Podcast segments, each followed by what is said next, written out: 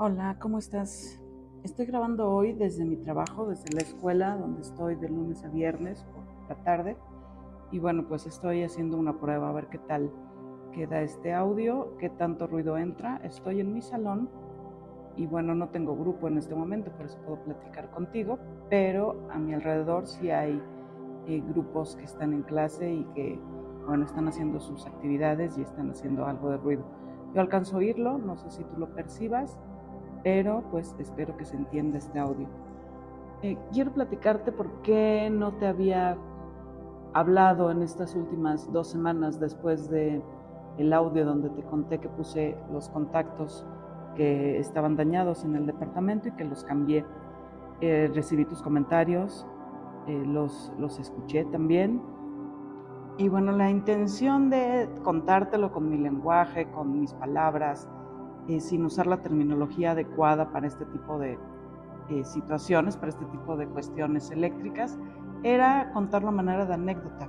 Algo que me pareció muy curioso y muy divertido también, bueno, pues fue que, como te platiqué en, aquello, en aquella ocasión, es la primera vez que hago este tipo de trabajos eléctricos, que por mi educación, por el contexto en el que yo crecí, pues no era una ocupación eh, de mujeres, ¿no? Lo pongo entre comillas, porque sabemos que todos podemos hacer prácticamente cualquier cosa que queramos hacer, pero bueno, debido a esta formación que yo tuve durante mi crecimiento, pues no tengo ese conocimiento técnico de los nombres de cada una de las herramientas, instrumentos o materiales o procesos que se llevan a cabo en el área de electricidad. Entonces, eh, pues por eso lo conté así, tal cual fue saliendo en el momento, lo grabé eh, un momento después de que hice el cambio de los contactos, entonces estaba además yo muy orgullosa acerca de haber hecho eso por primera vez en 46 años.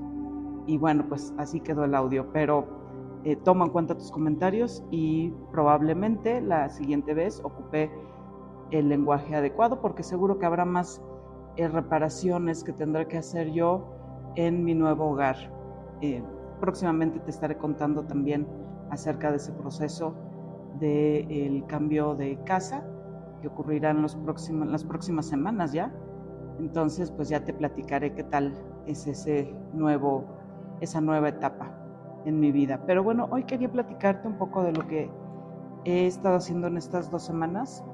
Te conté la última vez que iba a ir yo a un taller, a una ceremonia de, de los mil Budas que se llevó a cabo aquí en la Ciudad de México hace un par de semanas, a manera de taller y bueno, forma parte de eh, los estudios que estoy tomando de desarrollo humano y de, de, yoga y de todo este proceso de iniciación que estoy llevando a cabo. Y bueno, fue una ceremonia muy bonita, un taller muy bonito también, eh, diferente al que tomé en diciembre y todo el año pasado que estuvimos haciendo talleres para trabajar con nuestro ser interior. Esta ceremonia o este taller de tres días se enfocó en encontrar también en descubrir qué es esa característica, esa cualidad, esa palabra con la que vamos a trabajar durante este año, durante todo el 2023 y principios del 2024, que nos va a hacer crecer como personas a nivel individual, pero también en lo colectivo. Hemos platicado ya en alguna otra ocasión que todo lo que hacemos lo hacemos sí pensando en nosotros mismos, pero que tenga una utilidad hacia los demás, hacia nuestra comunidad a nuestros, hacia nuestras personas cercanas, pero también hacia toda esa comunidad en la que nos desenvolvemos, toda nuestra sociedad. De alguna u otra forma, si nosotros lo que hacemos lo hacemos pensando en un bien común, bueno, pues los resultados serán eh, mucho más favorables. Entonces, este taller fue un poco de eso, en descubrir con qué valor, con qué característica, con qué eh, cualidad vamos a trabajar y cómo la vamos a compartir con los demás es algo muy interesante como la selección de esa palabra o la asignación de esa palabra, que en este caso fue en una manera eh, muy linda a través de, unos papelitos que estaban en unas galletas eh, tipo las galletas de la suerte que se venden en, los restaurantes orientales. Eh, pero bueno, la asignación de esa palabra fue muy curioso cómo va siendo de manera progresiva algo que te va a ayudar en tu vida diaria. Yo esta es la tercera vez que puedo tener una palabra que trabajar durante el año. El primer año trabajé con una palabra que significaba valiente, heroico. Y bueno, el año pasado trabajé con una palabra que tenía que ver con la confianza, la confianza en, uno mismo, pero también la confianza hacia los demás y hacia todo lo que estaba sucediendo.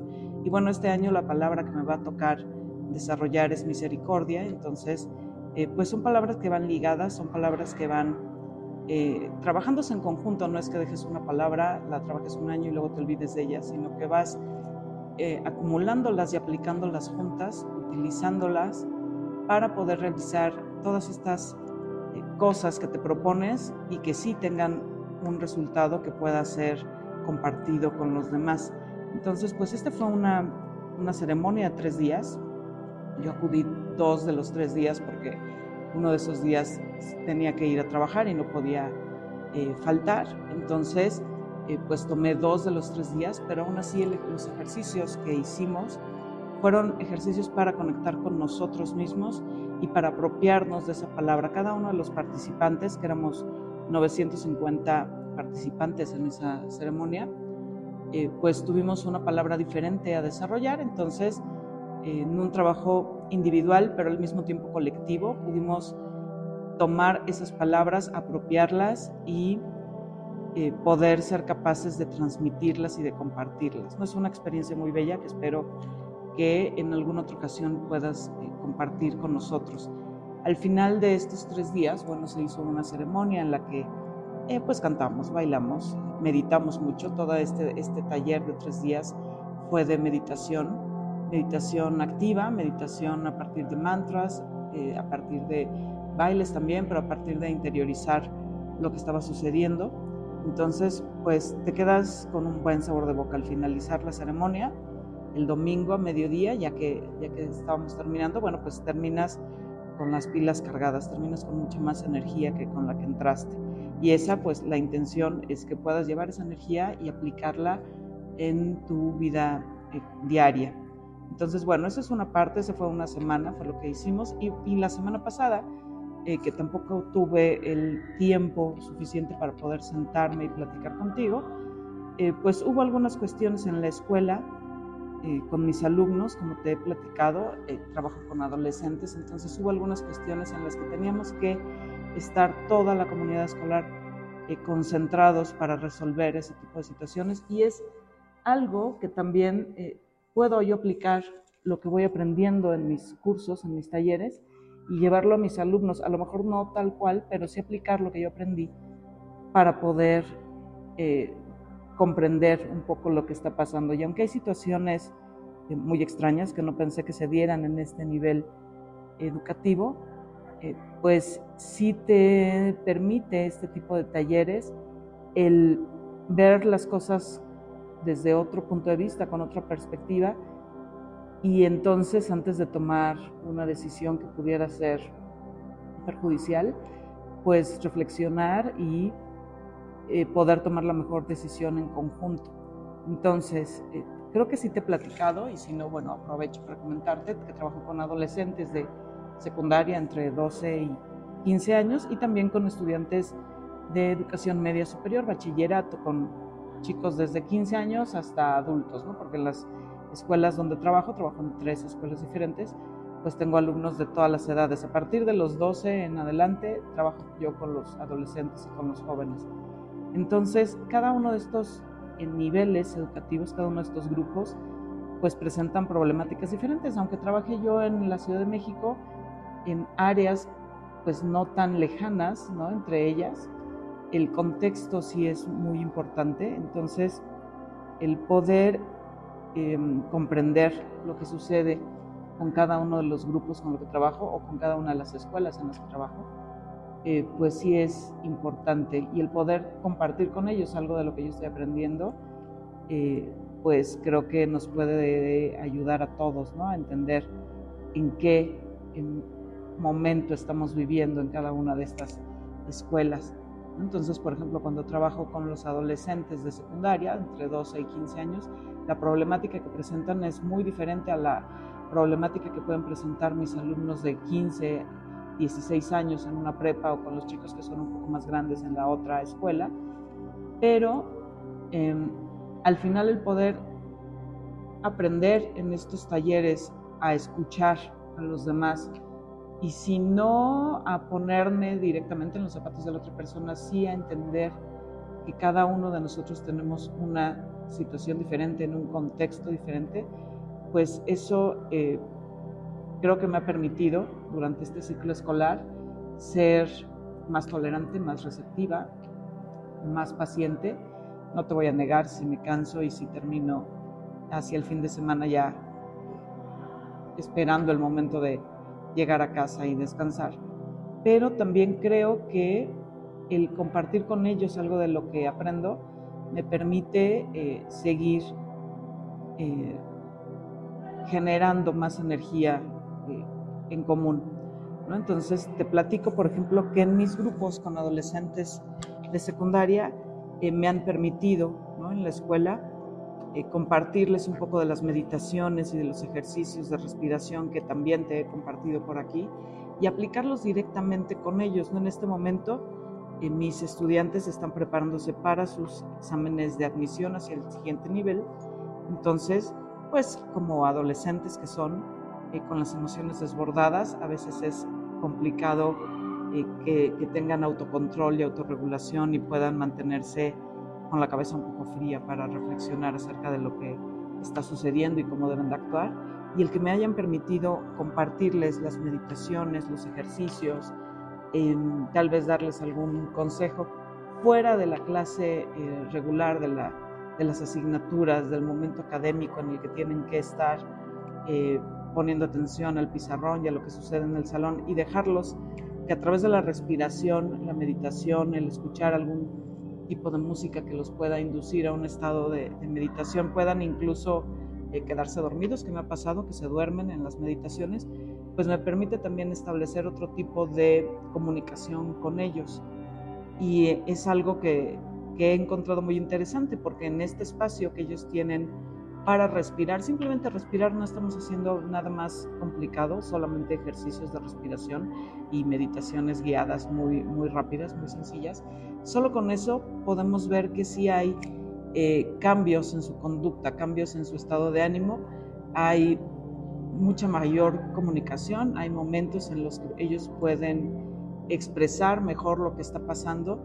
Hemos mm, descubierto algunas situaciones que se dan entre ellos que hay que poner más atención o situaciones individuales, emocionales que tienen, que también eh, debemos, si no solucionar, sí por lo menos estar alertas acerca de lo que sucede para poder avisar en sus casas. Y bueno, es algo muy interesante que te estaré también platicando ya una vez que, pasen más eh, meses de este experimento en el que estamos introduciendo la meditación y la relajación dentro, de la, dentro del aula como una actividad eh, que nos va a permitir eh, salirnos un poquito del contexto, del contexto escolar tradicional y permitir que se expresen de otra forma, ya te platicaré cuál es el resultado.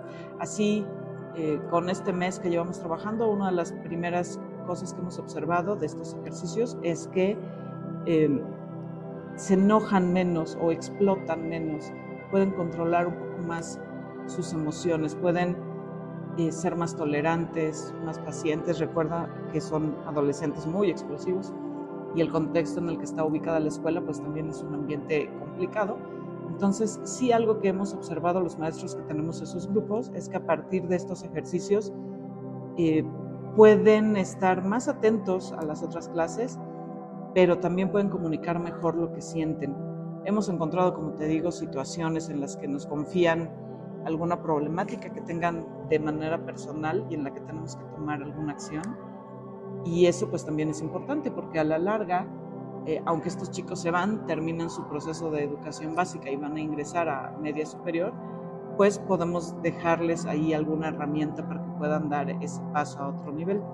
Entonces ya te platicaré cómo, cómo concluye este eh, experimento que estamos llevando a cabo con la meditación. A partir de esta semana voy a cambiar de grado, empezamos con los chicos de tercer grado, que son los que egresan este ciclo escolar de la secundaria y esta semana vamos a empezar con los de segundo, que, que también es una época difícil de la secundaria en la que eh, pues están experimentando eh, muchos cambios.